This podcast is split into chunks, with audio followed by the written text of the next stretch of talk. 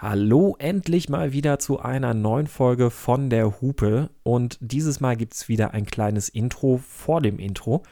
Denn eigentlich hatten wir für Folge 20 geplant, eine kleine Jubiläumsfolge zu machen, in der wir auch ein bisschen was über uns erzählen und unseren Werdegang. Die Folge haben wir auch aufgenommen, es gab aber jetzt noch ein paar Probleme. Wir müssen also noch mal ran, noch ein bisschen Arbeit investieren. Deswegen veröffentlichen wir jetzt als Folge 20 eine Folge, die wir danach schon aufgenommen haben, nämlich mit dem Christoph über Elektroautokosten. Und das wird jetzt also unsere Folge 20 und die eigentliche Folge 20 wird zu einem späteren Zeitpunkt veröffentlicht. Seht uns also nach, dass wir jetzt auch so überhaupt gar nicht darauf eingehen, warum es überhaupt zu dieser langen Pause kam. Äh, ein paar von euch wissen es, ich hatte einen Unfall und dann gab es ein paar bisschen hin und her und alles. Äh, darauf gehen wir dann in der eigentlichen Jubiläumsfolge dann natürlich nochmal ein und dann werden wir da auch ein bisschen was zu erzählen, wie diese Pause zustande kam. Jetzt gehen wir einfach in die Folge nun 20 und sprechen über Elektroautos. Viel Spaß damit!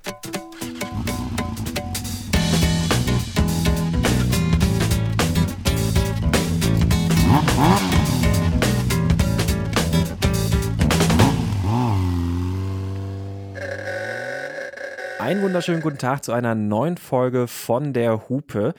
Und wir sprechen heute über die Kosten des E-Autos. Und da hat sich hier in letzter Zeit einiges getan. Es ist einiges an neuen äh, Förderungen und auch Preismodellen etc. dazugekommen.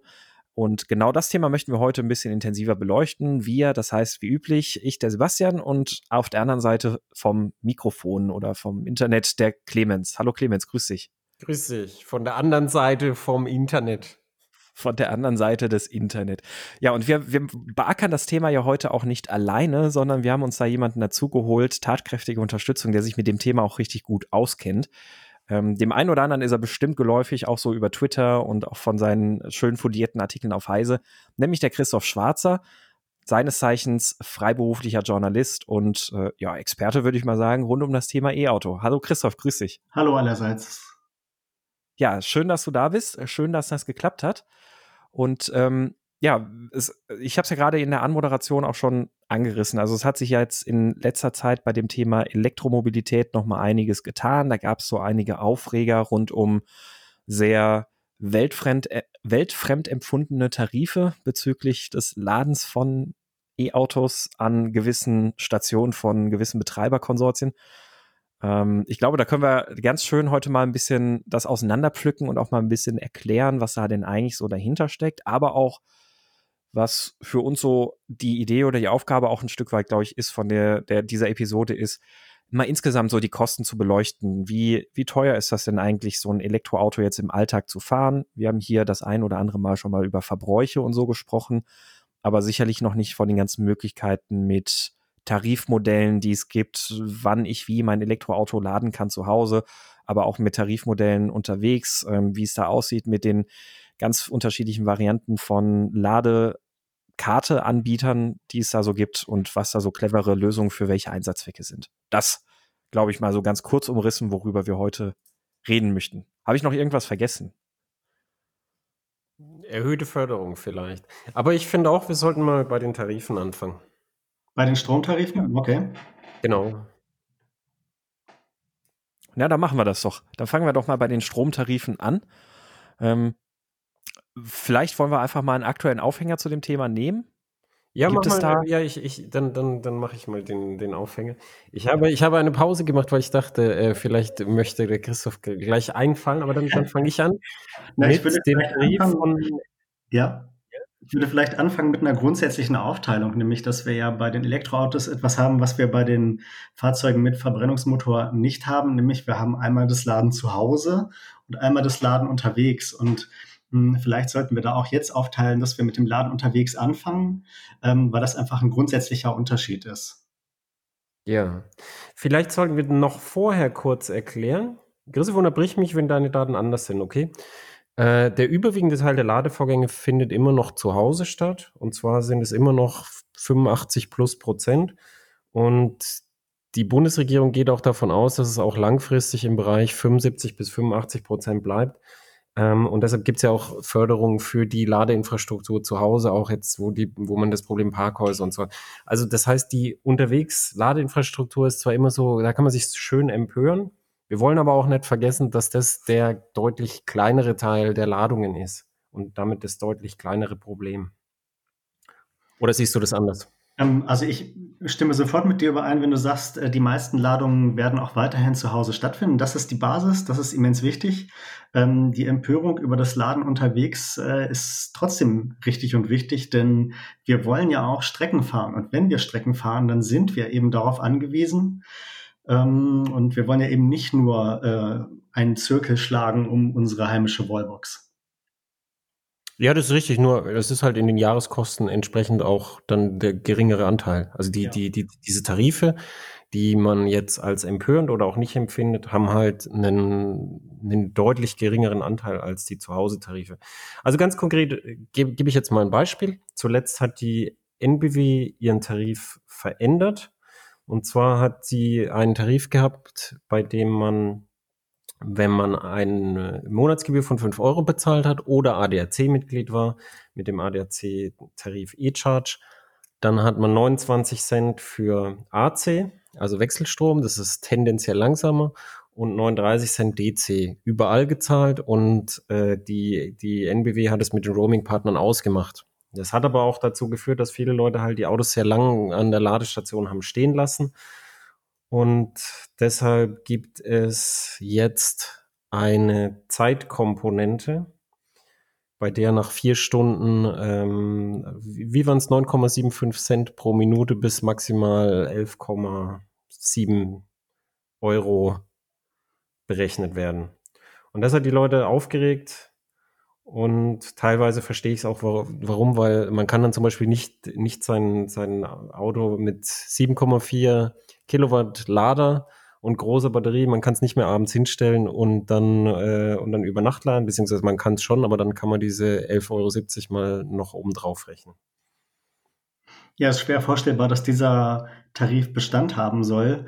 Denn wenn wir an die öffentlichen Ladesäulen gerade AC-seitig denken, wo eben ganz gern mal langsam über Nacht geladen wird, wie soll das gehen? Ähm, soll ich dann um 10 Uhr einstöpseln und dann um 2 Uhr morgens nochmal wiederkommen? Äh, um dann um 6 Uhr morgens weiterzufahren. Also das klingt mir lebenspraktisch nicht besonders glücklich. Nee, ich finde ich finde auch, es ist, äh, es ist entgegen der Praxis in den Städten. Es ist aber so, dass die NBW das will, was ich auch gemacht habe, als ich meinen Laternenparker-Test mit dem Kia e-Soul gemacht habe. Der hat immerhin 64 Kilowattstunden. Nämlich, man fährt irgendwo hin, also zum Beispiel jetzt zum Sport da ist man dann typischerweise so zwei, drei Stunden und dann habe ich dort angesteckt. Und dann parke ich einfach vor dem Haus und stehe nicht an der Ladestation. Weil selbst in Stuttgart, wo es echt viele Ladestationen gibt, ich glaube, es sind mittlerweile im, im Ballungsraum Stuttgart deutlich über 1000, ähm, selbst dort ist es ja nicht so, dass direkt vor deinem Haus so ein Ding steht. Und das war, und ich glaube, dass die NBW das das so möchte, dass es so ist. Und ähm, es ist wahrscheinlich deshalb auch nicht, äh, nicht, nicht der so große Aufriss, wie man denkt. Wobei ich halt auch, als ich einmal mit 2% Restakku da, äh, als die Heizung sich schon ausgeschaltet hingekommen bin, habe ich es halt angesteckt und dann braucht es halt irgendwie 9, Stunden oder so, um wirklich voll zu sein. Weil am Ende geht es ja dann ein bisschen runter mit der Ladeleistung. Kein Einspruch. Kein Einspruch. Dann, also, ähm, dann, dann, ja, also, wieso, wieso denkst du denn, dass das nicht Bestand haben wird? Ähm, eben aus dem, aus dem besagten Grund. Ähm, also ich, ich äh, spreche zu euch hier aus so einem äh, städtischen Verdichtungsraum, ähm, wo es eigentlich nur diese Möglichkeit gibt, sinnvoll langsam AC zu laden, wenn man wirklich über Nacht äh, das Ganze stehen lässt. Und ähm, wo, wenn nicht hier, macht eben öffentliches AC-Laden überhaupt Sinn? Denn sonst ist ja AC-Laden zu Hause. Äh, und genau hier sozusagen so eine Komponente einzuführen, würde eben dazu führen, dass das ganze Übernachtladen, das langsame und ja auch netzschonendere Nachtladen, dass das einfach äh, eine Illusion ist. Also für mich ist klar, also ich, ich bin nicht Kunde bei der NBW und auch nicht beim ADAC, ich habe diese Karte nicht, aber für mich wäre klar, das wäre für mich nicht praktikabel. Ich würde dann an einer, an einer Säule hier ausweichen. Ich würde dann irgendeinen anderen Ladetarif nehmen müssen. Aber welche Säule, hast du eine Säule, die, die so steht, dass du wirklich sagen kannst, das wäre eine Distanz, dass ich auch parke? Ich habe äh, tatsächlich hier im Umkreis von 200, 300 Metern drei AC-Säulen. Ja. Ach so. Weil als ich in Stuttgart gewohnt habe noch, war die nächste äh, AC-Säule eine, mit der ich eine besondere Beziehung hatte, weil sie sehr unzuverlässig war. Mhm. Und die war immerhin so 10 Minuten Fußweg, wenn du sehr gut zu Fuß warst, weil es ging nämlich äh, 200 Höhenmeter hoch. Okay. Und die meisten Leute haben eher Viertelstunde gebraucht. Ja. So, Also so, so, manche haben auch 20 Minuten gebraucht, aber jetzt, wir müssen nicht übertreiben. Also 15 Minuten einfach Fußweg zur Lade, das war die nächste. Und das war halt okay. So mit ein Grund, wo ich halt, dass ich halt dann, dann das nur bei so Fällen, wo ich wirklich komplett leer war, dann über Nacht geladen habe. Dann hat es aber auch wirklich über Nacht geladen. Ja. Und ähm, wobei ich auch sagen muss, es hat neun Stunden oder so geladen und ich bin dann erst nach zwölf Stunden oder so natürlich hin. Ganz gemütlich gefrühstückt und so. Also wir können uns ja auch die Frage stellen, ähm, was will die NBW damit für einen Zweck verfolgen? Ähm, geht es möglicherweise darum, dass eben, also es ist ja durchaus denkbar, äh, da stellt jemand mh, hm, zum Beispiel seinen Plug-in-Hybriden hin. Ähm, das Auto ist dann innerhalb von, weiß ich nicht, zwei, drei Stunden ähm, zu 98 Prozent vollgeladen und fängt dann an, vor sich hin zu balancen und steht dann noch ein paar Stunden darum. Also äh, die Frage ist, ob es darum geht, die Säulen stärker auszulassen, lasten. Äh, ein anderes Ziel dahinter ähm, äh, verstehe ich ehrlich gesagt nicht. Ich, ich kann mir noch ein anderes Ziel vorstellen, nämlich was die NBW hatte tatsächlich, waren, war, das, das ist das eine und das andere war im Roaming gab es Probleme. Wenn ein Anbieter einen reinen Zeittarif hatte und jemand hatte einen reinen Kilowattstunden-Tarif von der NBW und es gab Roaming-Verträge, dann hat die NBW, ich habe versprochen, die Zahlen nicht zu sagen, aber sie haben massiv drauf gezahlt bei so einzelnen Vorgängen und dann sind diese, obwohl es nicht viele sind, diese einzelnen Vorgänge, werden durch die extrem hohen Beträge dann tatsächlich zu einem enormen Kostenfaktor, ähm, weil das so hoch ist. Kannst dir vorstellen, wenn du, wenn du einen Tarif nach Minute hast und jemand steht da halt zwei Tage rum, dann läppert sich das zusammen. Okay, also letztlich sozusagen dieses Tarifmodell als eine weitere Auswirkung des Roaming-Konfliktes im Hintergrund? Fragezeichen? Ich, ich glaube, das ist auf jeden Fall ein Aspekt. Ja. Und der andere Aspekt ist, wie du gesagt hast, die Auslastung zu erhöhen. Die Bundesregierung hat den Korridor jetzt ja ähm, vorgeschlagen und also gesagt, der Ausbau zu Elektrofahrzeugen. Und der Faktor, der jetzt ein bisschen überschritten ist, aber der, der jetzt letztes Jahr noch so war, ähm, pro Ladestation zehn zugelassene E-Autos, den will die Bundesregierung ungefähr einhalten. Mhm. Das heißt, für den, für den Anbieter, die Auslastung die letztes Jahr der Fall war, mit der muss er ein Geschäft machen. Dauerhaft. Und da, ähm, da haben dann ganz viele dann halt auch dann gesagt, oh, da müssen wir ein bisschen noch die Tarife umstellen, weil die Auslastung definitiv nicht höher werden soll per Plan. Dann müssen wir da noch mal ein bisschen noch mal bei. Ja, wäre natürlich auch ein Aspekt, denn äh, ich kenne keinen Betreiber von Ladesäulen, der zu mir sagt, ich verdiene Geld damit. Äh, sondern die sagen ja alle, äh, mh, wenn wir sehr optimistisch sind, dann machen wir irgendwann mal eine schwarze Null damit. Ähm, und jetzt geht es im Wesentlichen darum, mh, einen Kundenstamm aufzubauen, Standorte zu sichern, Geschäftsmodelle zu etablieren. Ähm, also ich kenne, nie, kenne niemanden, der zu mir sagt, äh, ich verdiene da Geld mit.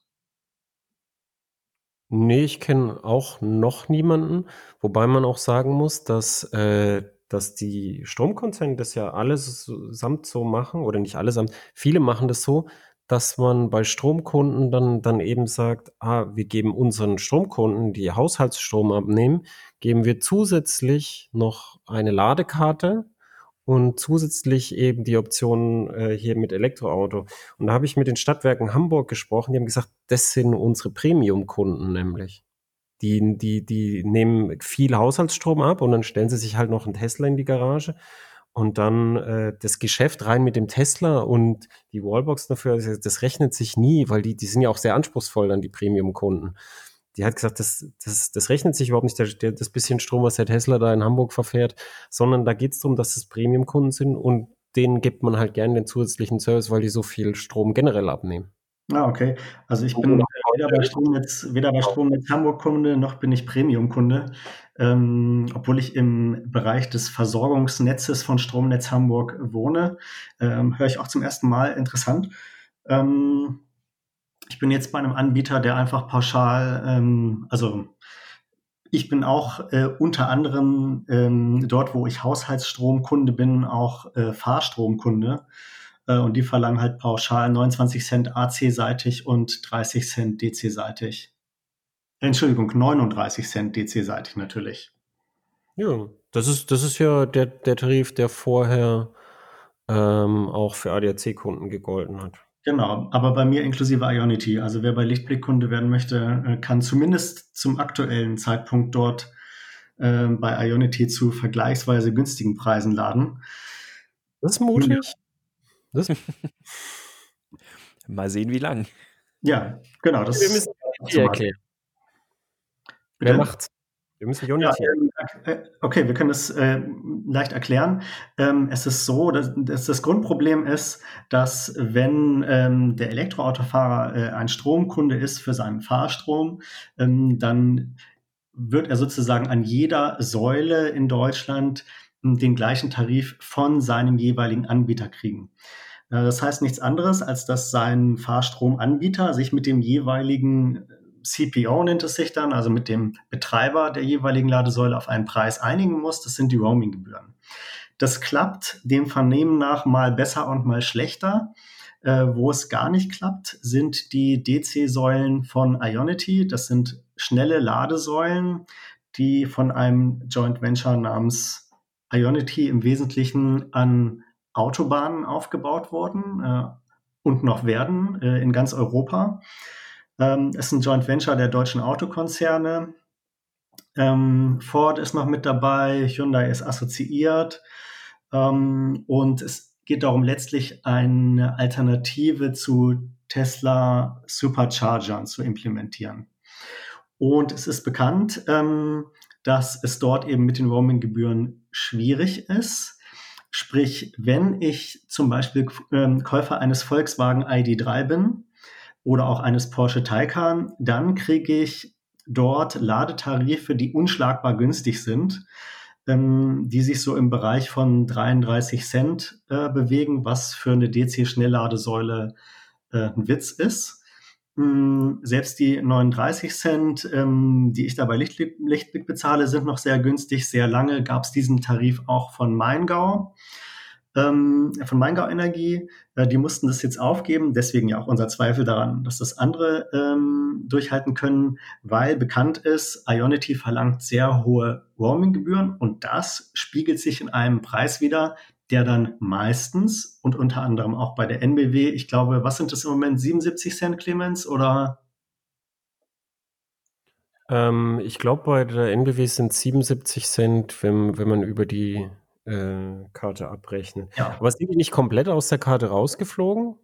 Oder werden die einfach nee, nur anders abgerechnet? Du hast recht, äh, du hast recht, die unterstützen das, glaube ich, gar nicht mehr. Und äh, man kann. Rausgeflogen, weil dann kann man den, den Preis nämlich, dann kann man nicht mehr den einfachen Preis garantieren. Das würden die Leute auch nicht verstehen und akzeptieren. Genau. Und dann gibt es halt die Ad-Hoc-Ladung, äh, sprich, ich schalte die Säule über SMS oder sonst was frei. Äh, und da bin ich dann im Regelfall bei sehr hohen Preisen. Hm, und das führt dann natürlich dazu, dass wenn ich da regelmäßig Kunde bin, dass ich da sehr viel Geld lasse. Ja. Also das, das Unity hat, hat halt schlechte Schlagzeilen gemacht. Unity, wenn man einfach so hin, also die Ladesäulenverordnung gibt vor, dass jeder dort laden können muss, auch wenn er keine Tarifkarten hat. Und der Preis ist aber nicht vorgeschrieben. Also hat Unity gesagt, zack, 79 Cent. Für die, die keine äh, Verträge mit uns haben. Und das war natürlich eine fette Negativschlagzeile, weil damit ist man deutlich teurer als mit flüssigen Treibstoffen unterwegs. Und dann, dann gab es aber eben auch keine günstigen Preise für die Roaming-Anbieter und dann ist der Tarif erst, äh, erst bei einem, dann bei anderen, also bei Maingau und bei der NBW und damit auch bei dem ADAC E-Charge-Tarif rausgeflogen aus dem Roaming-Verband. Und das heißt, dass man dort einfach die 79 Cent zahlt, wenn man dort lädt. Und Weiß man denn, warum ihr ja. ähm, Ionity diese Preise kassiert? Also auf der einen Seite kann man jetzt ganz offensichtlich ja vermuten, sicher, weil sie wollen halt damit die Fahrzeuge subventionieren oder fördern, die ähm, zu diesem Konsortium gehören. Du hast ja gerade schon gesagt, da sind eben vor allem die deutschen Autohersteller und Ford ist da irgendwie mit dabei. Ist das so, dass jeder Käufer eines solchen Fahrzeugs automatisch so eine Karte mitbekommt? Muss die dazu gebucht werden? Wenn ja, zu welchen Tarifen?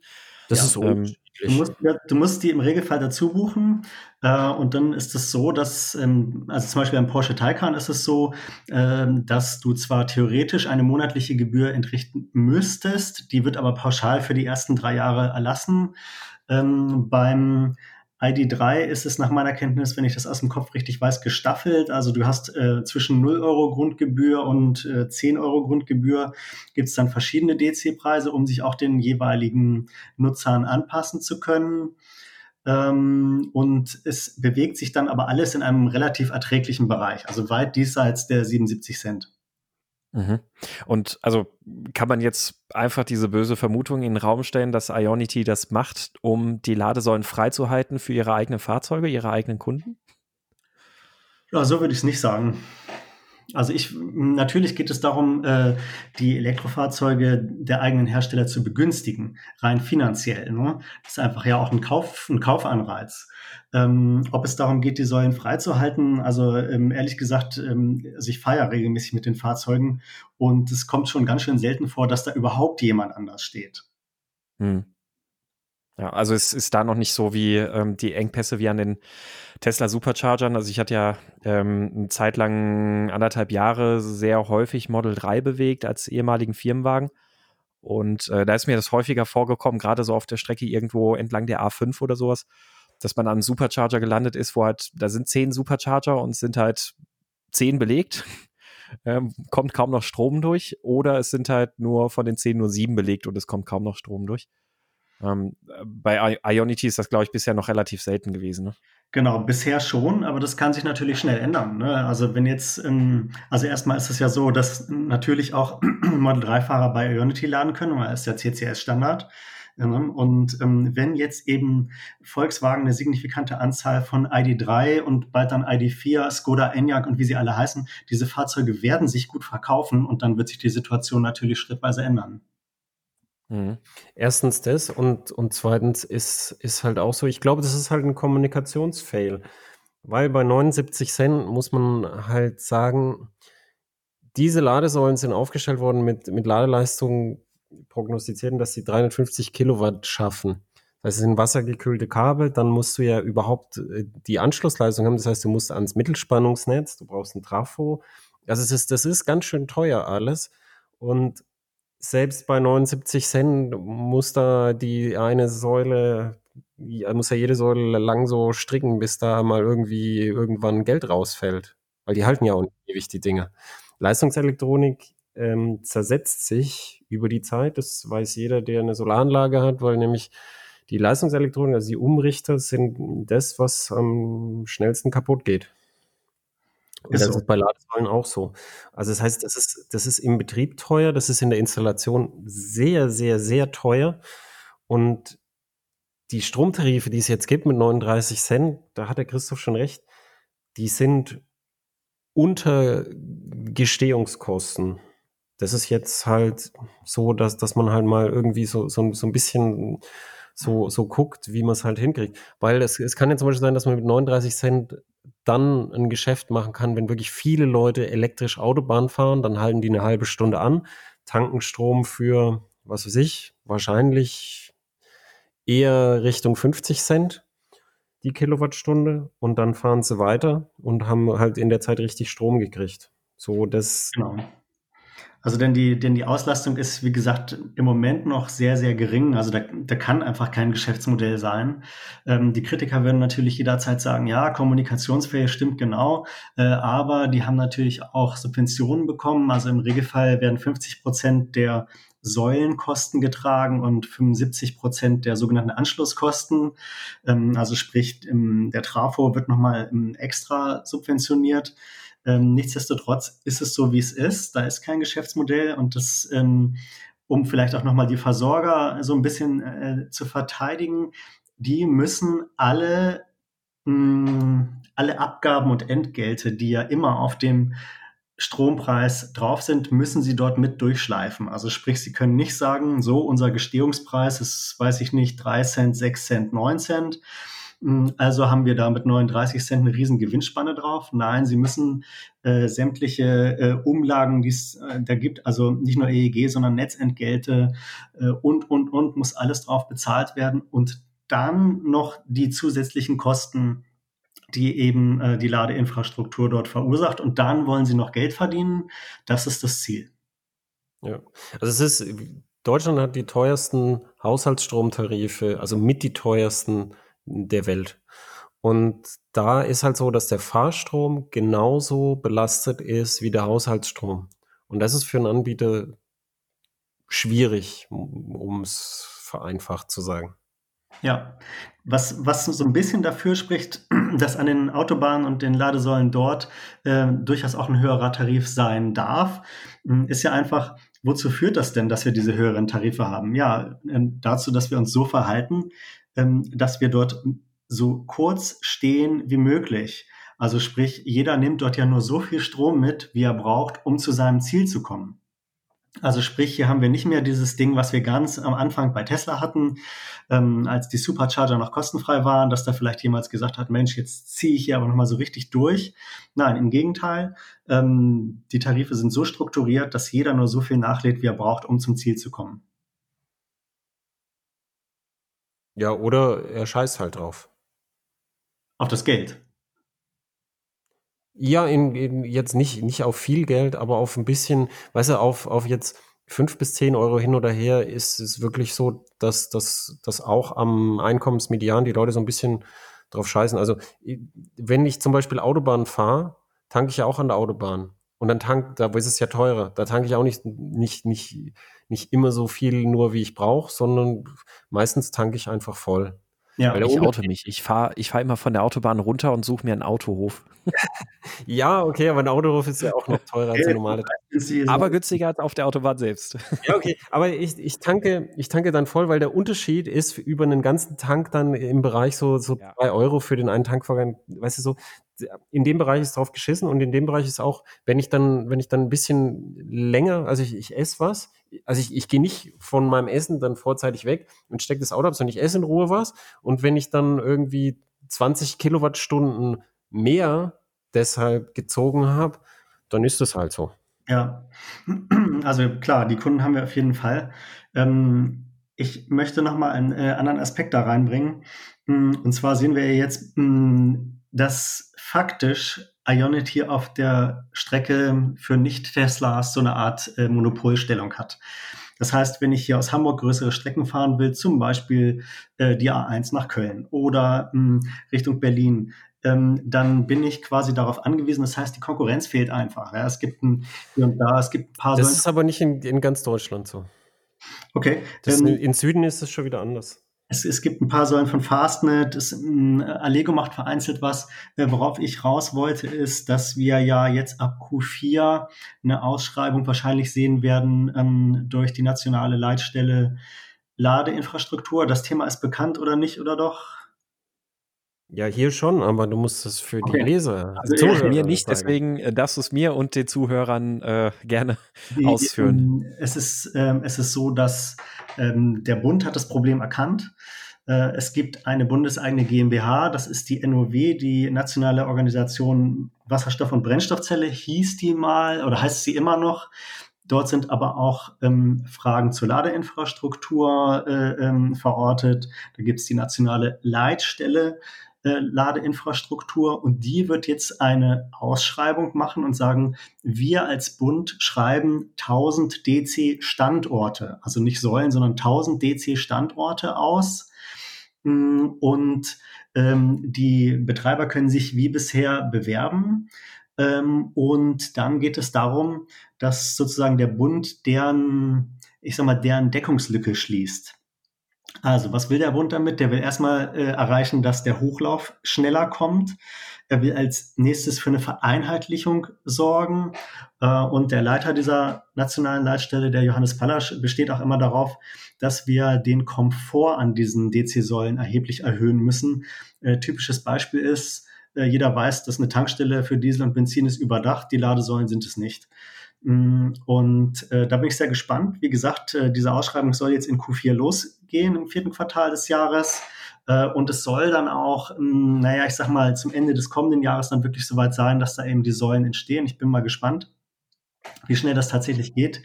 Ja. Ähm, aber zumindest äh, hat der Bund hier erkannt, dass es hier ein Problem gibt, dass gehandelt werden muss und dass hier auch im großen Maßstab gehandelt werden muss.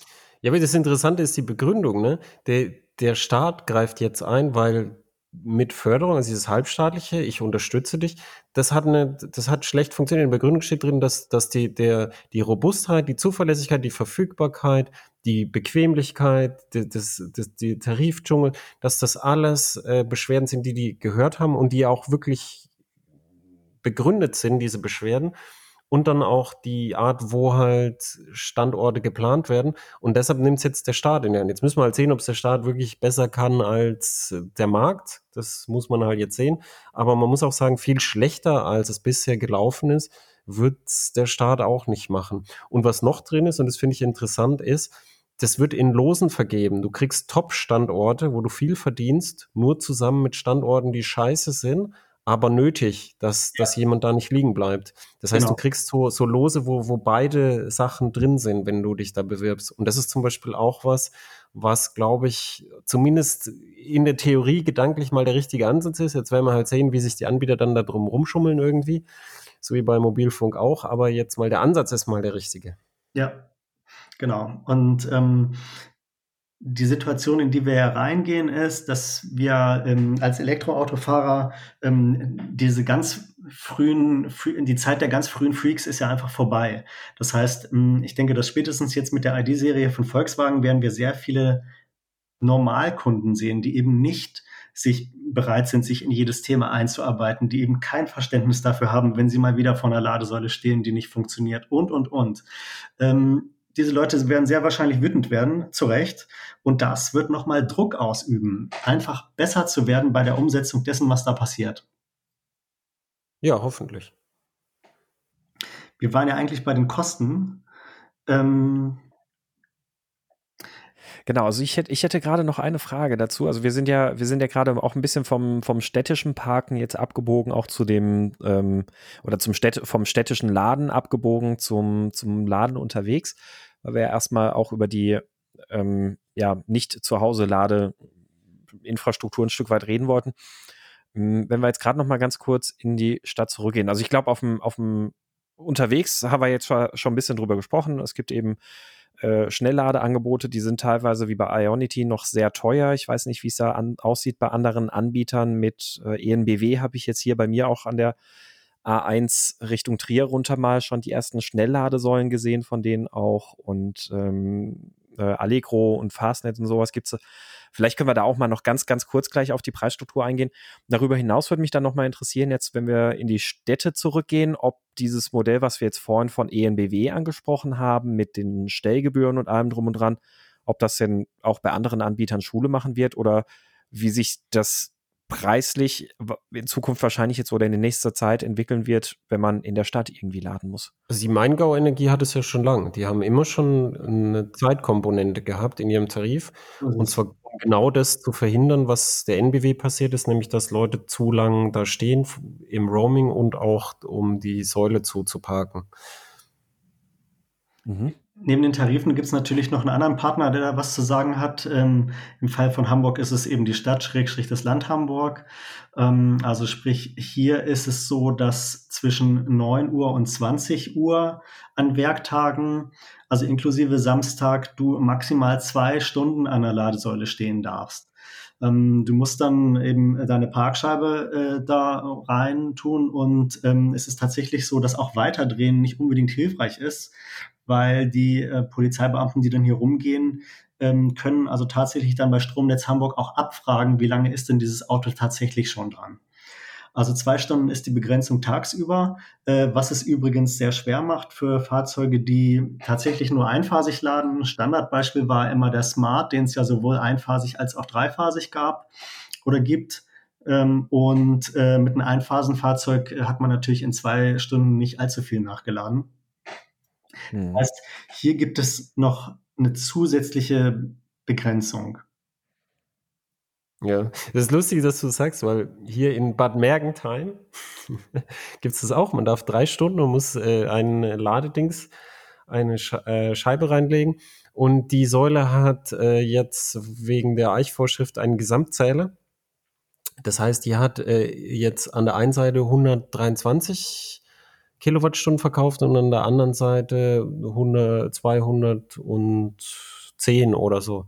Mhm. Also es ist äh, also nur noch mal zurück zum Thema, wie viel Geld kann ich damit verdienen? Ja, ja. Ich gucke da auch immer ganz gern drauf auf die Zähler, ja.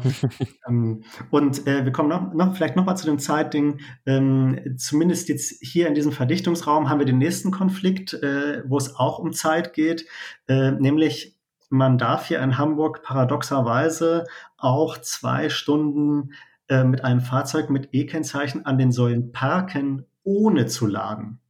Also sprich, äh, wenn ich ein Plug-in-Hybrid-Fahrzeug habe und hier in Hamburg gibt es viele hochpreisige Plug-in-Hybrid-Fahrzeuge, dann habe ich an sehr vielen schönen Stellen in dieser Stadt automatischen Parkplatz, wo ich sonst große Schwierigkeiten hätte, mit einem großen Auto mal eben einen zu finden. Äh, das ist ein Missstand, den der Senat nicht bereit ist zu beheben. Ähm, äh, es wird dann so ein bisschen äh, nach Berlin gezeigt und Berlin zeigt zurück nach Hamburg.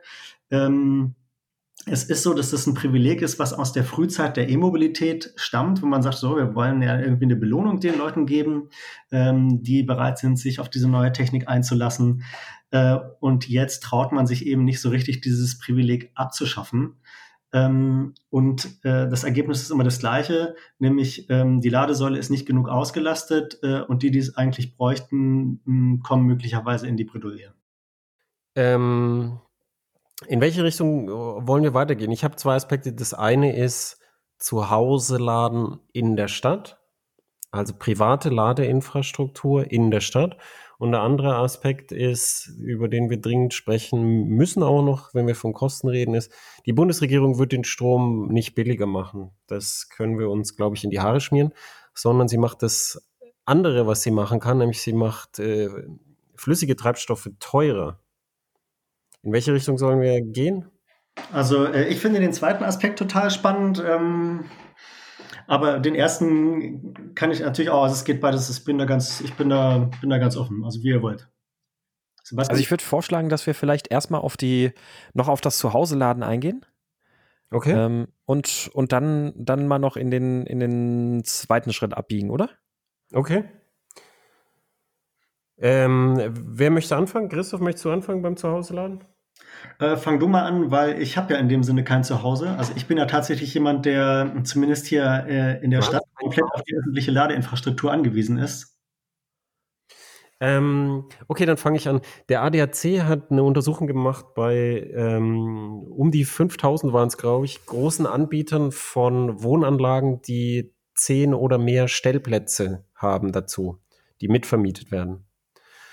Und da kam heraus, dass es an diesen Stellplätzen nur an 4% überhaupt Strom gibt. Und bei der Hälfte, also bei 2%, steht schon eine Wallbox. Das heißt, da, da, da laufen wir gerade auf eine ziemlich große Wand zu, die, die besteht fürs Übernachtladen. Und da werden die, die Betreiber von großen Anlagen und auch Betreiber von so Parkhäusern und so, in Städten gibt es häufig so Parkhäuser, wo man als Dauerparker so einen, so einen Parkplatz anmieten kann, weil, dass man sein Auto trocken hinstellen kann in seiner Stadtwohnung. Und da muss massiv was geschehen, und da ist auch die, die Förderung dieses Jahr erhöht worden, dass den Leuten geholfen wird, weil du brauchst tatsächlich, wenn du eine Parkanlage betreibst, jetzt ganz realistisch, du brauchst Anschluss ans Mittelspannungsnetz, wenn die Parkanlage größer ist als, als sagen wir mal, ein Dutzend Autos.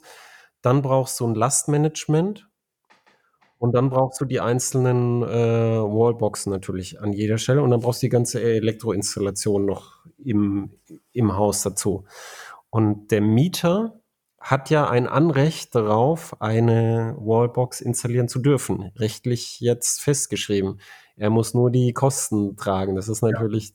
Der, große Ich bin der Meinung, dass das noch nicht beschlossen ist, sondern es gibt einen Bundestagsbeschluss, ähm, den ich mir, wie ich sagen muss, leider nicht durchgelesen habe, wie das jetzt ist, äh, der jetzt nochmal äh, vom, ähm, also Bundesratszustimmung äh, ähm, soll, glaube ich, im November sein. Ich glaube, es wird hier nochmal verhandelt, aber genau über den Punkt, den du genannt hast, nämlich äh, es ist relativ klar, worauf es hinauslaufen soll.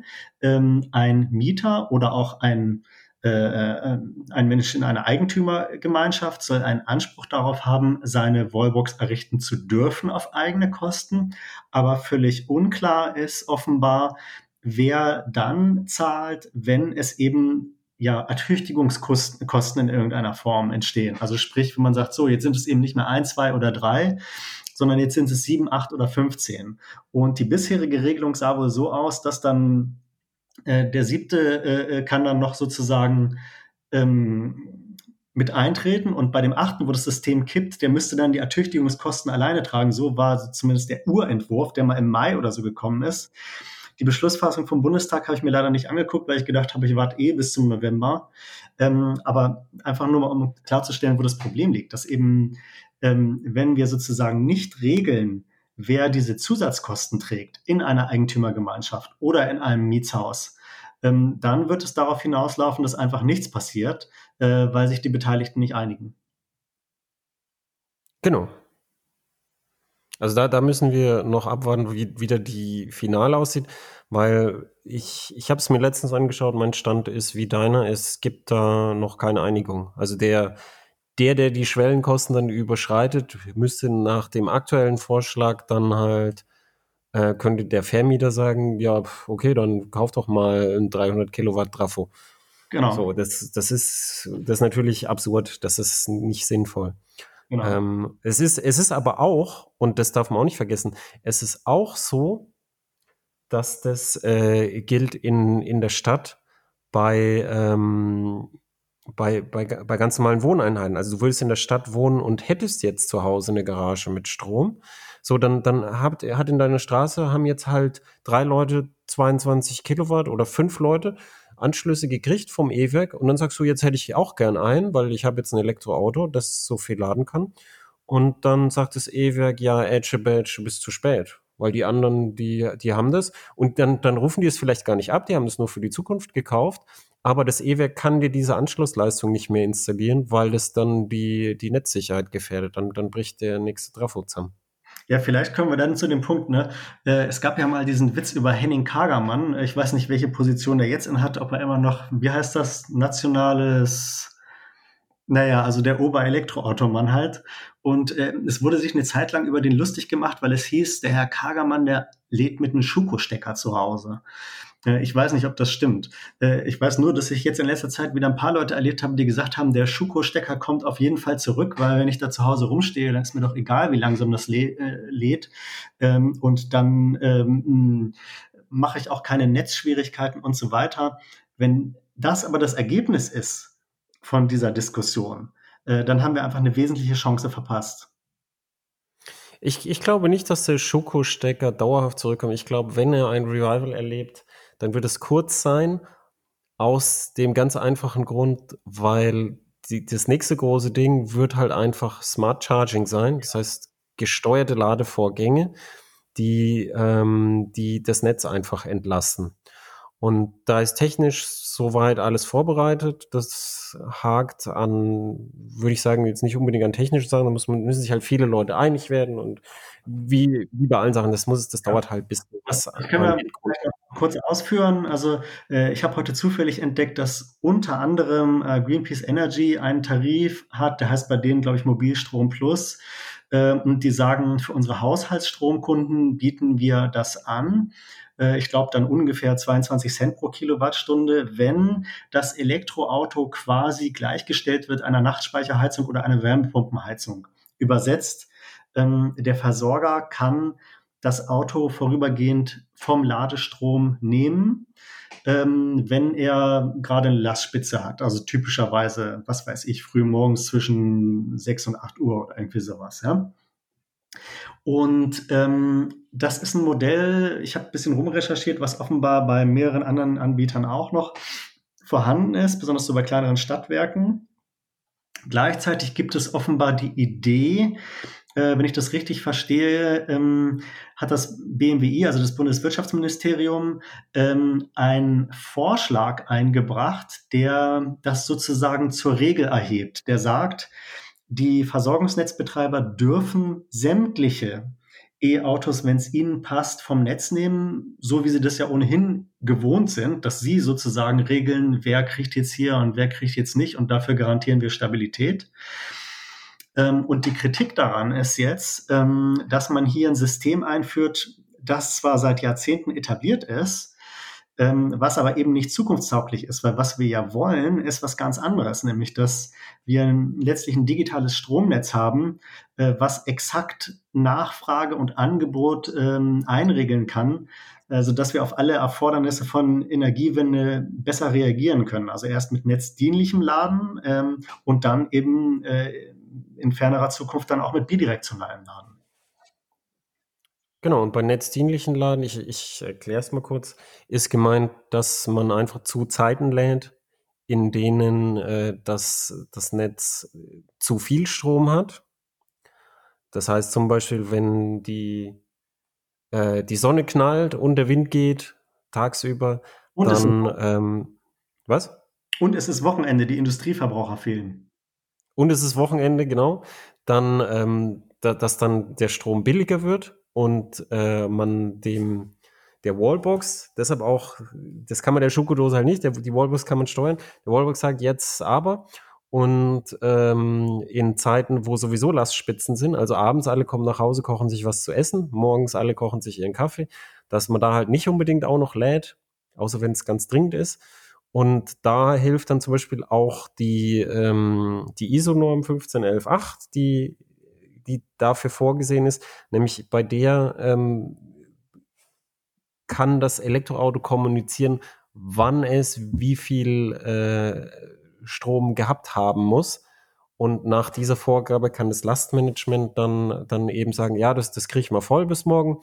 Wir laden dann heute Nacht zwischen 23 und was weiß ich, 4 Uhr. Ja, weil das Bedauerliche halt eben ist, dass äh, ich das wirklich vermute, dass das noch lange dauern wird, bis wir das tatsächlich im Markt sehen werden, ähm, ist einfach, ähm, dass wir so widerstreitende Interessen haben. Es will keiner Geld ausgeben. Äh, für die Autohersteller ist es so, ähm, das, was wir gerade besprechen in dieser Form, das gilt für den deutschen Markt. Ähm, die Autohersteller wollen ein Auto mindestens auf dem europäischen Markt, am liebsten auf dem Weltmarkt äh, verkaufen. Schon im europäischen Markt gibt es so krasse Unterschiede bei der Stromversorgung und wie die Infrastruktur da aufgebaut ist, ähm, dass man da sehr viele Einzelsysteme zu sehr vielen, zu sehr hohen Kosten eben implementieren würde. Ähm, die Versorger wiederum wollen auch kein Geld ausgeben. Ähm, und also ich vermute, dass es ähm, dass es schon ganz schön optimistisch ist, wenn wir, sagen wir mal, 2025 sowas wie ein netzdienliches Laden äh, hätten, was über das hinausgeht, was wir jetzt mit dieser rudimentären Abschaltung haben. Das glaube ich, oh, genau, das glaube ich auch nicht. Auch gerade fragen, das klingt sehr nach ähm, ferner Zukunft gefühlt. Ja, ja das ist, das, das glaube ich auch nicht, dass wir 2025 da schon relevant haben.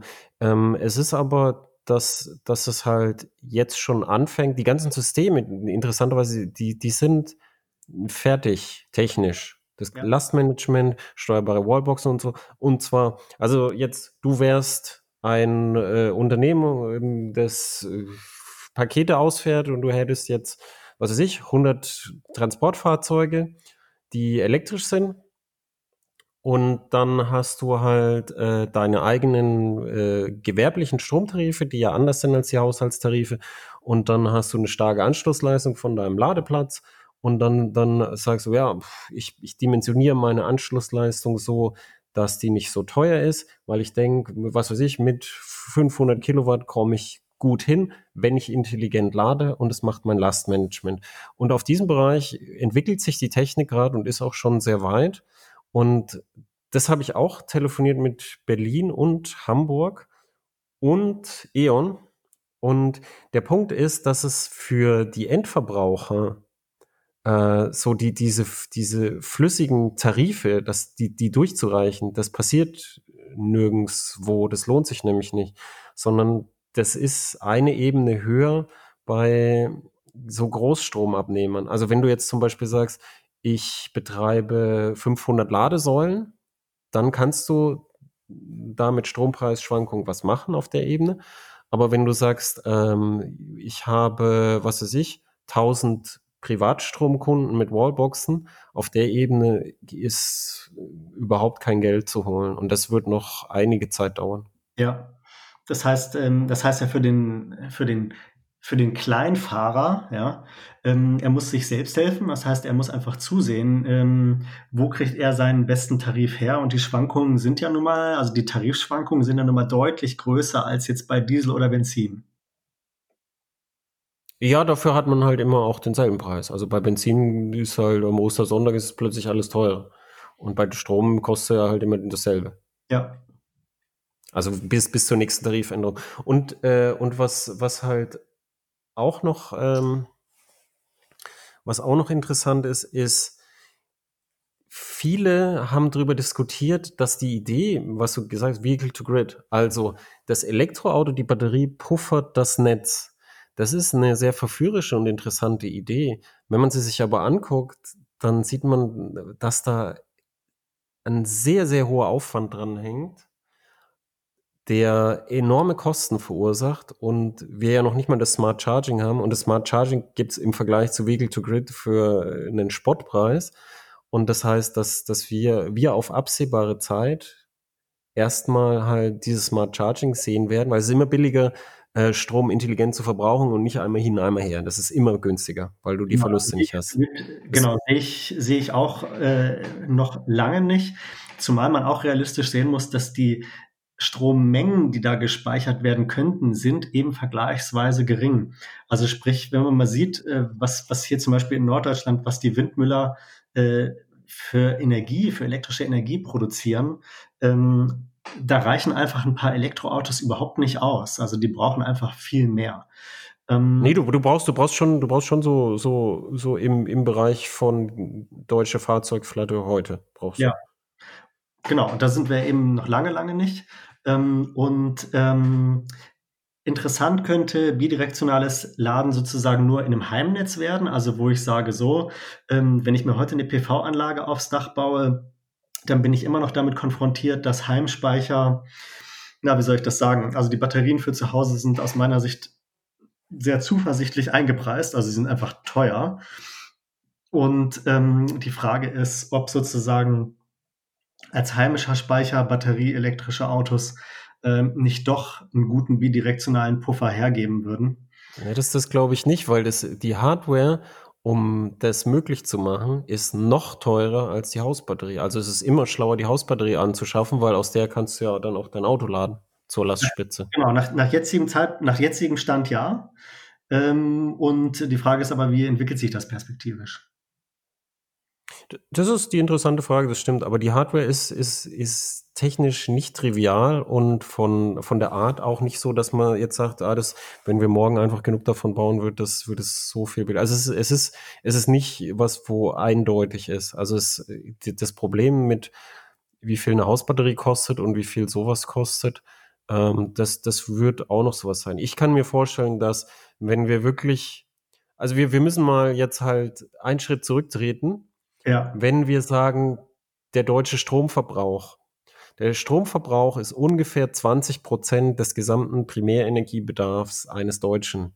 Das heißt, wenn wir den Stromverbrauch komplett erneuerbar haben, dann sind wir nicht nachhaltig, sondern dann haben wir ein Fünftel geschafft des Wegs. Das heißt, wenn wir den gesamten Energiebedarf einer, eines Industrienationenbewohners halt erneuerbar abbilden wollen, dann brauchen wir halt durch die Schwankungen von Dunkelflaute und alles extreme Speicherkapazitäten und dann kann ich mir vorstellen, dass irgendwann, das ist aber im Bereich 50 Jahre oder 100 Jahre, dass es dann irgendwann vorgeschrieben sein wird, dass ein Auto, das homologiert wird, das leisten können muss, weil es ist unklar, wo man sonst die Pufferkapazität herkriegen soll. Aber dann sind wir auch im Bereich, jeder, jeder Autofahrer hat so ein Ding. Ja, und um vielleicht nochmal zurückzukommen, ähm, wir haben ja gerade ganz kurz äh, PV-Anlage äh, gestreift. Ähm, das Thema Photovoltaik, Eigenstrom, das ist ja was, was ich doch bei vielen Lesern äh, immer wieder höre, dass die Kombination aus, ich äh, produziere Strom, wenn auch vorwiegend im äh, Sommerhalbjahr, äh, und verbrauche den in meinem batterieelektrischen Auto selber. Also das äh, ist für viele Leute schon sehr attraktiv. Sie ähm, schrauben ihre Eigenverbrauchsquote hoch ähm, und äh, haben zumindest dann äh, im Sommer die Möglichkeit, eben nochmal deutlich günstiger zu fahren. Und das ist einfach eine, eine Kopplung, die, glaube ich, für sehr viele Leute sehr, sehr schlüssig ist. Ja, das stimmt. Da ist, da ist aber auch, kommt dazu, dass die, die Solarförderung ist jetzt gerade so bei 9,8 Cent, wenn du einspeist. Und die Gestehungskosten von einer kleinen Anlage auf einem Einfamilienhaus liegen aber bei so nach Fraunhofer Berechnung zwischen 10 und 12 Cent. Das heißt, wenn du jetzt einspeist, hast du drauf gezahlt. Ja. Und deshalb ist es so, dass die Dimensionierung jetzt gerade von den Anlagen so ist, dass die Leute einen möglichst hohen Eigenverbrauchsanteil anstreben. Und da ist ein Auto natürlich perfekt. Vor allem, wenn du ein bisschen eine größere Anlage hast. Und dann so, so Angebote wie so Stromcloud bei äh, Senec und solche Sachen, wo du eine Kilowattstunde, die du eingespeist hast, gut geschrieben kriegst und kostenlos beziehen kannst. Von Ladestationen im Ferienhaus oder in deinem eigenen Haus. Und das ist halt ein super Angebot. Vielleicht noch ein kurzer Exkurs, der mir einfällt beim heimischen AC-Laden, äh, wo wir jetzt sozusagen dieses Spektrum aufgemacht haben von normaler Haushaltsstromkundenpreis über verbilligter Preis durch ähm, nächtliche Abschaltung oder wann auch immer zu Eigenstromversorgung durch Photovoltaik. Ähm, ich hatte letztens noch mal ein Gespräch geführt zum Thema Ladeverluste AC-seitig.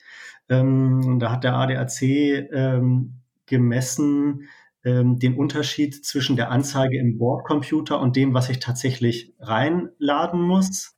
Ähm, das Gros der Fahrzeuge hat sich zwischen 10 und 20 Prozent bewegt, also sprich, ähm, das, also das ist sozusagen das, was der Nutzer dann tatsächlich muss zwischen 10 und 20 Prozent mehr zahlen als das, was er im Display ablesen kann. Ähm, ich habe dann auch nochmal gefragt, wie ist es denn bei Tesla? Ähm, also ich habe hab beim ADAC Technikzentrum einfach angerufen. Ne? Und habe gesagt, wie es die Tesla-Messung war so, dass beim äh, Model 3 äh, Long Range eine Abweichung von etwa 25 Prozent war ähm, und wie Sie das erklären können. Und Sie sagen, Sie wissen die Erklärung auch nicht. Sie sind sich aber sicher, dass Sie richtig gemessen haben und auch reproduzierbar gemessen haben. Äh, ich habe außerdem eine Anfrage bei Tesla selber gemacht und die ist einfach unbeantwortet geblieben. Ähm, um zurückzukommen, ähm, es sollte sich auch jeder darüber im Klaren sein, wenn es um Kosten geht, dass er eben AC-seitig da einfach ähm, noch zusätzlich was obendrauf hat. Das wird gerne vergessen. Ja, und DC-seitig auch. Ja. Die DC kriegst, du kriegst ja keinen physikalischen Umwandelvorgang ohne Verluste. Ja. Das heißt, wenn du mit per DC lädst, hast du auch typischerweise im Bereich 10% Verlustleistung. Und das, das, das wollte ich auch noch sagen. Wenn jemand von den Zuhörern plant, ein E-Auto anzuschaffen, dann sind leider, das sind super liebe Leute, aber die falschen Leute, auf die man nicht hören soll, das sind leider diese E-Auto-Fans. Die rechnen mit Zahlen, die sind einfach nicht realistisch. Das ist, das ist leider, es sind liebe Leute, die, die meinen das gut, aber es ist, es ist in der Mehrheit so, dass die Leute sich halt selber das irgendwie schön rechnen, weil sie es halt geil finden. Und wenn man jetzt wirklich rechnen muss und sagt, ja, ich muss ja da ankommen und so, und hört auf diese Menschen, dann würde man sich ein teures Problem ins Haus holen, wenn man zum Beispiel so plant, dass man halt im Winter dann nicht mehr bis zur Arbeit kommt oder sowas. Das, das ist Leuten passiert. Und man sollte immer die Kosten brutto Verbrauch rechnen und immer übers ganze Jahr, damit der Winterverbrauch und der Hochsommerverbrauch drin ist und übers Jahr gemittelt. Und dann die Reichweite immer auch gucken im Winter. Und dann hat man plötzlich deutlich höhere Kosten. Es ist zum Beispiel auch so, wir sind ja bei Kosten. Zur Anfangszeit der batterieelektrischen Autos waren die Antriebssysteme äh, deutlich einfacher und heute haben die halt sehr aufwendige Kühlkreisläufe, die halt auch aufwendiger zu warten sind. Das heißt, die, die, die günstigere Wartung, die, die die halt früher sehr viel günstiger war, die ist nicht so viel günstiger, als man annehmen würde. Man nimmt ja an, ah ja, jetzt haben eine Batterie und einen Motor, was muss ich da warten? Und ist ja eigentlich nur die Bremsflüssigkeit. Und es ist aber nicht so, wenn man sich die Wartungspläne anschaut, der Hersteller, naja, da kann man jetzt lang streiten, das ist ja alles scheiße und ich, ich meinen Tesla warte ich nie. Aber ähm, das kann man mit dem Benziner auch. Man kann einen Benziner auch fahren und sagen, ich warte den nie, das machen auch viele. Aber das, davon können wir jetzt nicht sinnvoll ausgehen. Das ist, halte ich nicht für eine sinnvolle und soziale Herangehensweise ans Autofahren. Und ja, da, da, da muss man eben äh, auf die ganzen Kosten achten, die, die einem eben der äh, Elektrofan nicht verrät. Und die muss man sich meistens selber zusammenglauben. Ja, also das ist eine Frage, die wir einfach noch, noch keine Antwort haben, nämlich wie lange halten diese batterieelektrischen Autos wirklich durch? Dass der Elektromotor selber ähm, nicht kaputt zu kriegen ist, das ist klar. Wir wissen heute auch, dass, dass die Batterien sehr zyklenfest sein können, hm, also zumindest formal sehr lange halten können. Aber ob die Autos wirklich 15, 20 Jahre durchhalten und es keine Defekte gibt, zum Beispiel an den ähm, an den Kühlsystemen, die du gerade angesprochen hast, die jetzt wegen des steigenden Nickelgehaltes an den Kathoden immer höher, immer aufwendiger werden, äh, immer äh, ja auch teurer dadurch werden. Ähm, dann haben wir Gleich- und Wechselrichter. Wir wissen auch nicht, wie gut diese Teile wirklich ausgelegt sind auf Dauerhaltbarkeit. Und wir wissen auch nicht wirklich, wie die ähm, Dauerhaltbarkeit äh, der Traktionsbatterien ist. Also das heißt, wir haben Annahmen äh, und viele dieser Annahmen sind bisher auch eingetroffen, aber wie es dann wirklich ist und wie es in der Masse ist, zum Beispiel im Jahr 2030, ähm, also da kann auch noch der eine oder andere Defekt sich herausstellen, den wir heute noch nicht auf dem Zettel haben.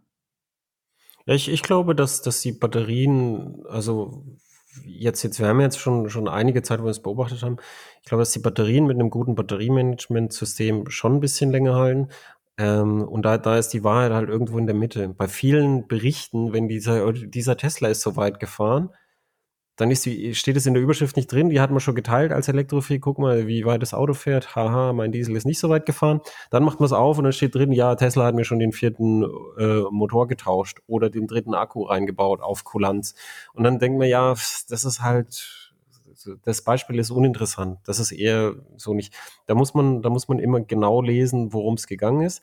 Das ist die eine Seite. Und die andere Seite ist, ich glaube schon, dass es geht, weil zum Beispiel Lexus, das sind so ganz knauserige Rechner, die wollen jetzt halt die eine Million Kilometer Garantie anbieten.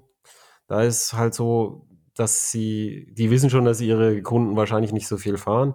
Aber der Punkt ist halt, ihre Kunden besitzen die Autos recht lange und ich, ich glaube jetzt nicht, dass die Batterie jetzt äh, in sich chemisch dann so schnell altert, dass das problematisch schnell wird. Ich glaube, dass die Batterie jetzt schon ein, ein Bauteil ist, wo man sagt, die typischen, sagen wir mal, 250.000 Kilometer wird man mit 80 Prozent Restkapazität wahrscheinlich recht durchgängig kriegen.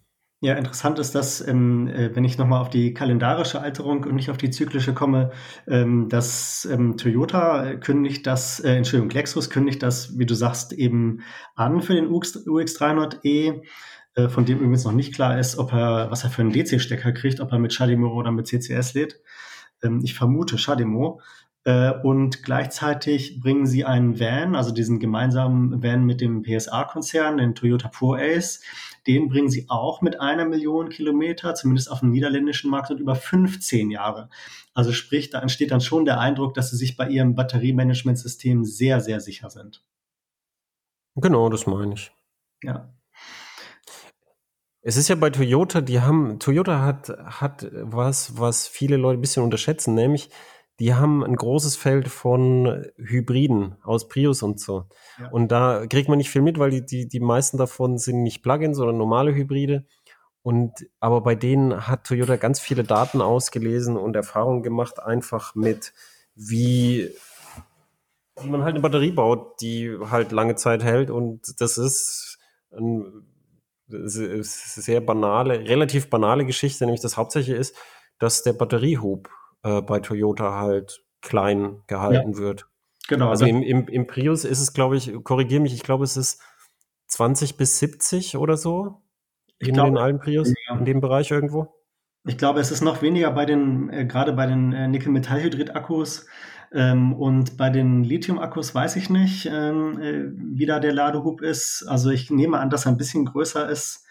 Ich grüble auch gerade, wann sie überhaupt die Lithium äh, Pufferakkus eingeführt haben. Ich bin der Meinung, dass ähm, der aktuelle Prius, der jetzt vom Markt genommen wird, 2016, dass der in einigen Märkten schon einen hatte. Oder wie war es dann beim Prius Plus? Der hatte dann, glaube ich, im US-Markt hatte er noch den Nickel-Metallhydrid-Akku und im EU-Markt den Lithium oder umgekehrt. Also auf jeden Fall bestätigt das deine These, dass die eine sehr große Felderfahrung haben mit Dauerhaltbarkeit von Batterien und äh, in Zusammenarbeit mit Panasonic, was ja deren großer Partner ist, der ja auch der große Partner von Tesla ist, ähm, eben ein umfangreiches Wissen, äh, wie man eine Batteriezelle fährt, dass sie möglichst lange hält. Jetzt sind wir abgeschweift, aber wir wollten noch, wir wollten noch äh, die Flüssigtreibstoffpreiserhöhung genau. besprechen. Ja, ja, ja. Ja. Ja, gut, das ist natürlich ein Thema. Ne? Also ich meine, äh, ich gehöre zu den Leuten, die sich schwer damit tun, wenn immer neue Privilegien und Subventionen verteilt werden, ähm, weil es in diesem Land unglaublich schwierig ist, die wieder zu kassieren. Also sprich, äh, natürlich hat es die Community sehr gefreut, dass wir jetzt zum 1.7. gesehen haben, ähm, dass die BAFA-Prämie für äh, batterieelektrische Autos bis zum Netto-Listenbasispreis von 40.000 Euro ähm, auf 6.000 Euro verdoppelt worden ist. Dazu kommen dann noch 3.000 Euro netto vom Hersteller. Äh, in Summe dann nach aktuellem Mehrwertsteuersatz 9.480 Euro. Das ist viel Geld. Und, es ist vor allem halt, wie, wie immer in Deutschland, es ist halt eine Umverteilung von unten nach so Mitte oben. Also wer sich ein neues Auto leisten kann, kriegt auch noch 9000 Euro dazu. Das ist halt schwierig. Und das ist unheimlich schwer zurückzuholen. Äh, und ähm, ich, ich glaube ja, dass der stärkste Anreiz, den wir im Moment haben, nicht diese Prämie ist, ähm, sondern dass das die Vergünstigung der ähm, Versteuerung des geldwerten Vorteils der Privatnutzung eines dienstlich äh, erworbenen Fahrzeuges ist oder geleasten Fahrzeuges ist. Mm, und ähm, um halt äh, kostenseitig, wir waren ja eben bei der Einstiegsfrage, was mit Flüssigkraftstoffen, ähm, da haben wir ja das Problem, dass wir eben dort auch so eine Schieflage eingeführt haben. Also wer sich mal den Verlauf der Energiesteuersätze, formerly known as Mineralölsteuer, ähm, seit den 80er Jahren anguckt, der sieht, dass es die große Spreizung zwischen Diesel und Benzin, wie wir sie heute haben, in den 80er Jahren nicht gab. Die ist entstanden in den 90er Jahren unter der Regierung Kohl und ist seitdem so festgeschrieben. Also sprich, ein Liter Benzin äh, kostet 18,41 Cent mehr Energiesteuer als Diesel. Ähm, das ist absurd, äh, weil es weder dem Energieinhalt gerecht wird, noch einer kommenden CO2-Besteuerung, äh, Besteuerungsgrundlage. Und es gibt ja jetzt diesen Ansatz, dass eben über die CO2-Steuer zumindest im Ansatz ein ganz kleines bisschen zu korrigieren. Ähm, aber dass das sozusagen dahin geführt wird, wo es eigentlich sein müsste. Nämlich sprich, nicht nur diese 18,41 Cent äh, pro Liter werden aufgehoben, sondern wenn man von Energie- oder CO2-Steuer äh, rechnet, dann müsste ja der Diesel nochmal etwa 12 Prozent mehr Steuer beinhalten. Ich kann es mir einfach nicht vorstellen. Naja, die, die CO2-Steuer ist ja nach, äh, orientiert sich ja nach der Tonne CO2. Ja. Das heißt, dass, dass der Diesel dann, dann stärker davon belastet wird als Benzin. Also beim Diesel sind es, ich habe gerade äh, in meinen eigenen Artikel geguckt, äh, sind es sieben äh, Cent, damit fängt es immer an, sieben Cent teurer der Diesel. Und 2025 sind es dann 14 Cent, also es wird gestaffelt immer höher. Und dann ist so die Überlegung, dass man dann Zertifikatehandel, dass man den Verkehr dann dem Zertifikatehandel irgendwie angliedert und dann wird das irgendwie gehandelt. Das ist so der Plan. Also der Plan ist nicht, Strom günstiger zu machen, sondern der Plan ist, die flüssigen Treibstoffe teurer zu machen, also die fossilen Treibstoffe. Ist ja auch sinnvoll, aber wir bleiben sozusagen dabei, dass diese Lücke zwischen Benzin und Diesel nicht aufgehoben wird, sondern die wird vielleicht abschrumpfen, ein bisschen abschmelzen, äh, aber so wie es eigentlich sein müsste und auch CO2-seitig sein müsste, das ist ja nicht geplant. Also wir sehen ja. Nee, das ist nicht geplant, das stimmt. Der, der Diesel wird gefördert, aber das, ähm, das, äh, das finde ich ist, das ist halt so eine Eigenheit, die, die halt so beim Diesel so höhere Kfz-Steuer und dafür geringere Treibstoff, das, wie du gesagt hast, ist mal festgeschrieben worden, das ist ähm, nicht wirklich das Grundproblem, sondern das Grundproblem, dass man halt festgemacht ist oder das, das man beschrieben hat, ist, die, die bei fossilen Treibstoffen externalisierten Kosten von der Erderwärmung, dass die eben nicht im Preis auftauchen. Und jetzt ist es halt bei der Kilowattstunde Strom auch nicht so, aber da äh, kann man äh, kann man besser den Strommix äh, dem Fortschritt anpassen als bei einem Fahrzeug, wo der Endkunde die fossilen Energieträger verbrennt. Ja. Und da, äh, da, da ist dann halt so, du, du hast recht, das ist nicht gerechtfertigt und so, aber das, das, das, das, der größere Punkt ist ja, ist ja so, und ist ja die Besteuerung dann nach CO2. Und denkst du denn, dass das zumindest der richtige Weg ist? Was ist denn deine Ansicht zur CO2-Steuer, die kommt? Also, ähm, der CO2-Zertifikatehandel ist auf jeden Fall ein sehr sinnvolles Instrument. Davon ist ja der Verkehrssektor im Moment ausgenommen. Ähm, das, das ergibt in jedem Fall Sinn. Äh, wir wissen dass die Logik wäre, dass es dazu führen müsste, dass die fossilen Kraftstoffe teurer werden. Ähm, das trifft dann natürlich wieder diejenigen, äh, die äh, sich zum Beispiel kein Elektroauto leisten können, ein altes Auto fahren, äh, was vergleichsweise viel Sprit verbraucht und, und, und. Aber das ist die CO2, das wäre die CO2-Logik. Ja, die fossilen Kraftstoffe müssen teurer werden. Und da wird es sehr interessant sein zu sehen. Wir haben ja in ungefähr einem Jahr eine Bundestagswahl. Hm, es ist ja vorstellbar, dass es hier eine grüne Beteiligung gibt, äh, ob es hier irgendeine Änderung gibt gegenüber dem, was wir jetzt sowieso schon beschlossen haben. Und ähm, ich gehe davon aus, dass der Mineralölpreis auf absehbare Zeit niedrig sein wird. Entschuldigung, der Rohölpreis ähm, weil einfach die Grundkonstellation von wirtschaftlicher Schwäche und auf der einen Seite drehen die Saudis äh, den Ölhahn auf und auf der anderen Seite drehen die Russen und Iraner den Ölhahn auf. Also an der Logik führt erstmal kein Weg dran vorbei. Ähm, also sprich ähm, bei gleichzeitiger wirtschaftlicher Schwäche, ähm, also sprich äh, mittelfristig kann nur das der Weg sein, zu sagen, ähm, wir nehmen diese Kraftstoffe in den Zertifikatehandel auf und passen gleichzeitig sehr genau darauf auf, wie wir E-Fuels bewerten, denn das erleben wir ja in den letzten Monaten sehr stark, dass hier die Lobbyisten massiv ähm, in Position sich begeben, um ja, um das aufzuweichen. Um was aufzuweichen? Ähm, naja, eben zusätzliche CO2-Zahlungen auf fossile Kraftstoffe. Ach so, okay. Ja, also das, ja. das, ist sehr offensichtlich, dass da im Moment sich eine, eine breite Front äh, formiert. Ähm, das ist ganz offensichtlich. Ja, es, es ist ja auch so, wenn du, wenn du jetzt einen Pendler halt nimmst, dann und, und dem sagst du halt mehr oder weniger, ja, dein Sprit wird halt teurer. So, und dann sagt er, ja, dann wähle ich jetzt halt die AfD. Die, die sagt, der Diesel hat Zukunft. Ähm, ich glaube sogar, dass der Diesel Zukunft hat, äh, in, in halt so Anwendungen, in so Nischenanwendungen, wo halt die, die Technik dann sinnvoll ist. Also ich, ich glaube, wir werden die E-Fuels brauchen, also langfristig gesehen, für die Gebiete, wo es nicht sinnvoll ist, riesige Akkus zu haben. Ja.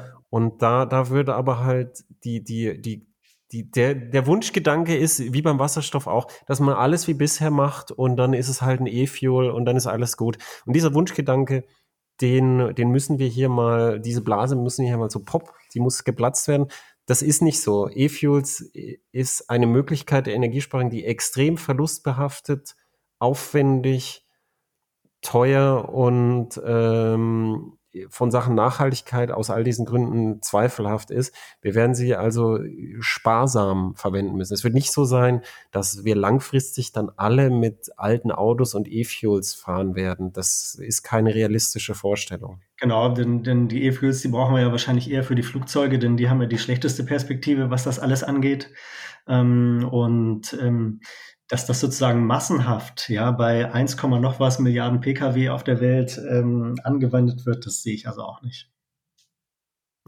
Und auf, auf der anderen Hand finde ich halt so, es gibt eine coole Serie auf Amazon, kann sich jeder mal gucken, die heißt Riskante Routen.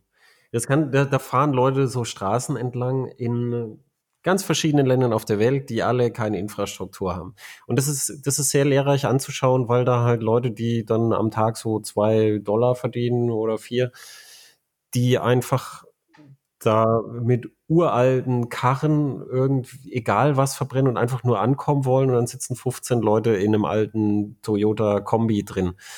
Ähm, und diese Menschen werden nicht einfach auf Mobilität verzichten, weil Deutschland sagt, jetzt müssen wir aber, nachdem wir selber irgendwie 200 Jahre lang Vollgas gegeben haben, zu sagen, ihr dürft aber nicht.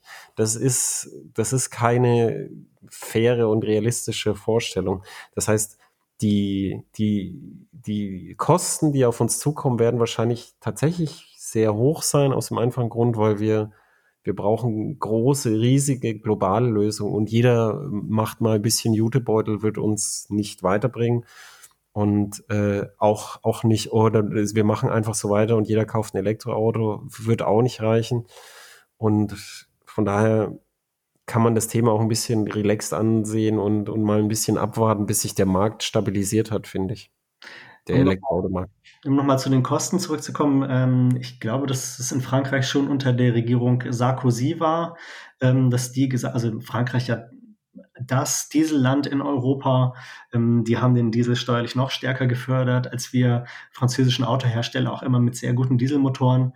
Ähm, und dort hat man, wie gesagt, ich glaube schon unter Sarkozy angefangen, äh, den äh, Steuervorteil auf ähm, Benzin äh, auf Diesel abzuschmelzen und gleichzeitig eben zu sagen, so, hier ist es jetzt zwei Cent teurer und dann mh, hm, ist der, das Benzin gleichzeitig zwei Cent billiger und das Ganze auf einer Zeitachse von, ich glaube, fünf Jahren oder was. Was ich sagen will, ist, mh, hm, die haben eine gewisse Planbarkeit und das alles in einem moderaten Rahmen haben die das angegangen.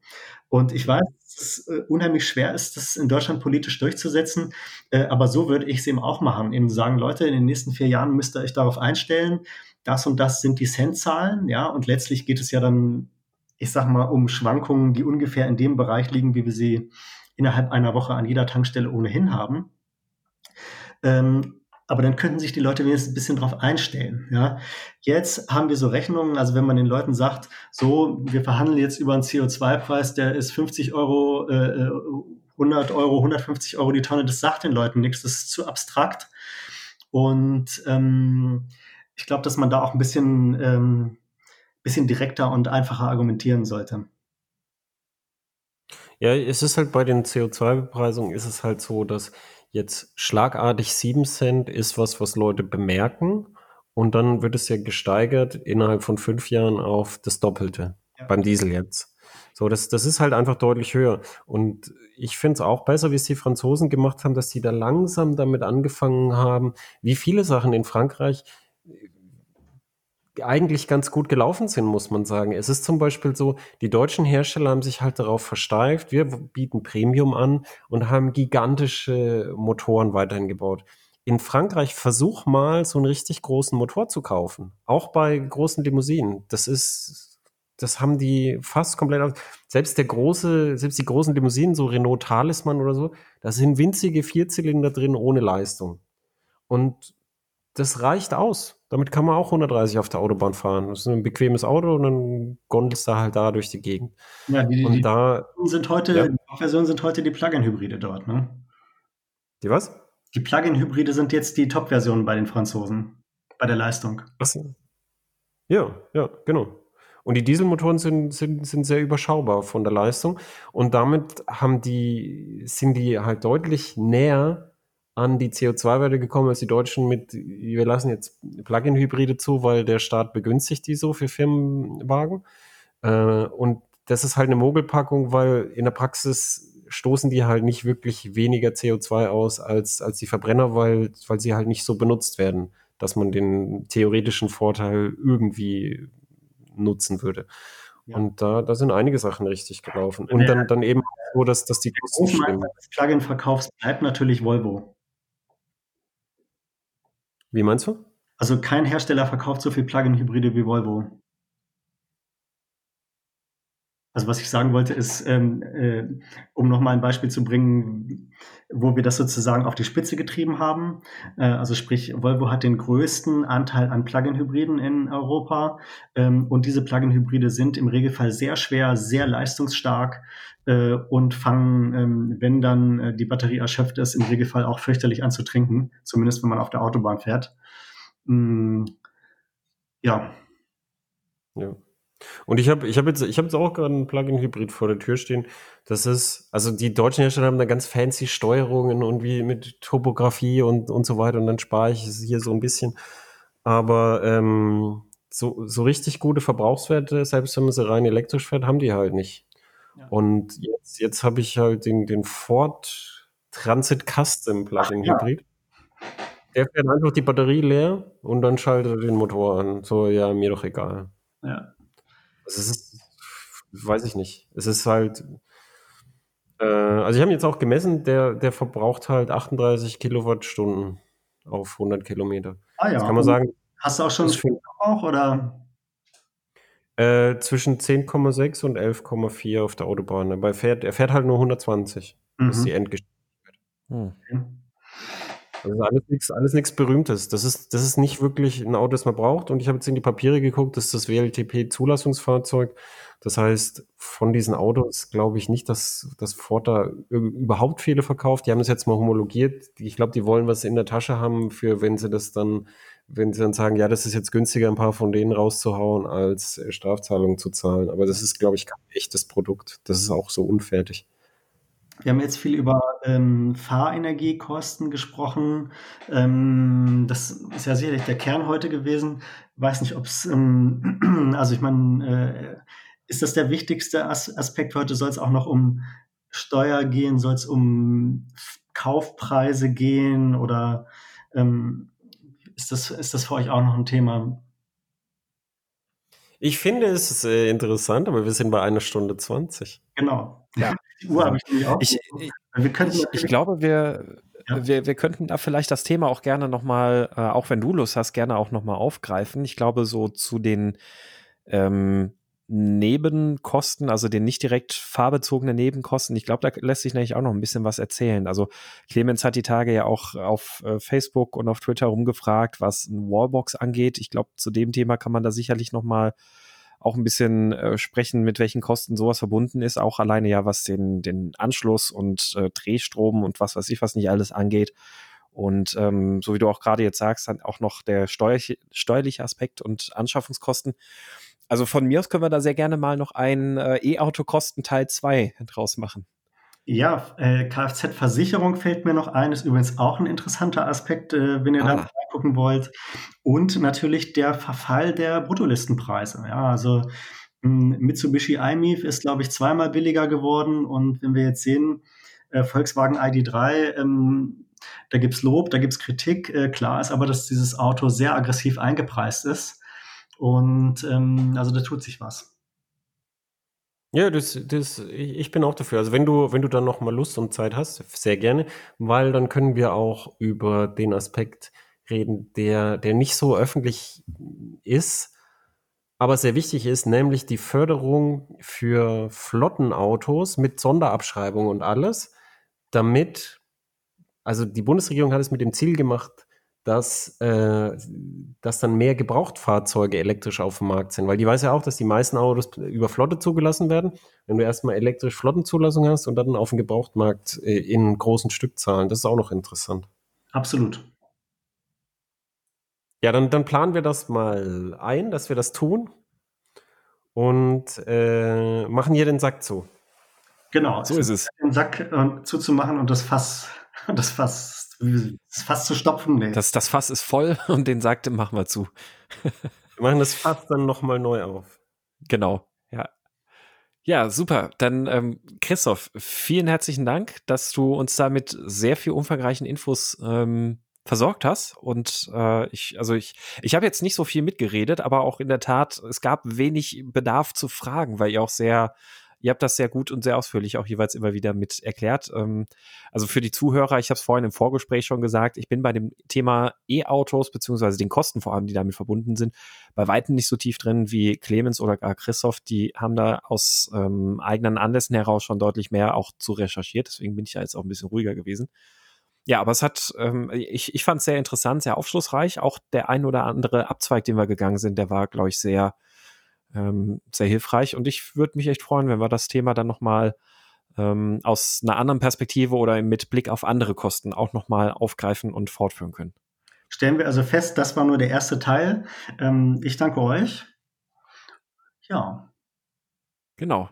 Ja, und ähm, am besten auch für dort, das, das bietet sich jetzt natürlich an, wenn wir sagen, es wird nochmal eine Fortsetzung auch mit dem Christoph geben, ähm, für alle Zuhörer. Wenn ihr, wenn ihr jetzt in diesem Kontext und in dem, was wir jetzt gerade so angekündigt haben, welche Richtung wir auch gerne nochmal ein bisschen weiter sprechen möchten, wenn ihr da irgendwelche Fragen, Anmerkungen oder Kommentare habt, dann lasst uns das natürlich gerne wissen. Ihr könnt das gerne in die Kommentare bei uns auf der Website schreiben, die hupe-podcast.de, aber natürlich auch per Sprachkommentar einfach einschicken über die WhatsApp-Nummer, die wir auch auf der Website hinterlegt haben. Die findet ihr auch in den Show Notes. Und wir würden uns da über eure Fragen, Kommentare, Anmerkungen zu dem Thema freuen. Ja, und damit würde ich dann sagen, euch noch eine schöne Zeit. Bis dahin, macht's gut und auf Wiederhören. Tschüss. Tschüss. Tschüss.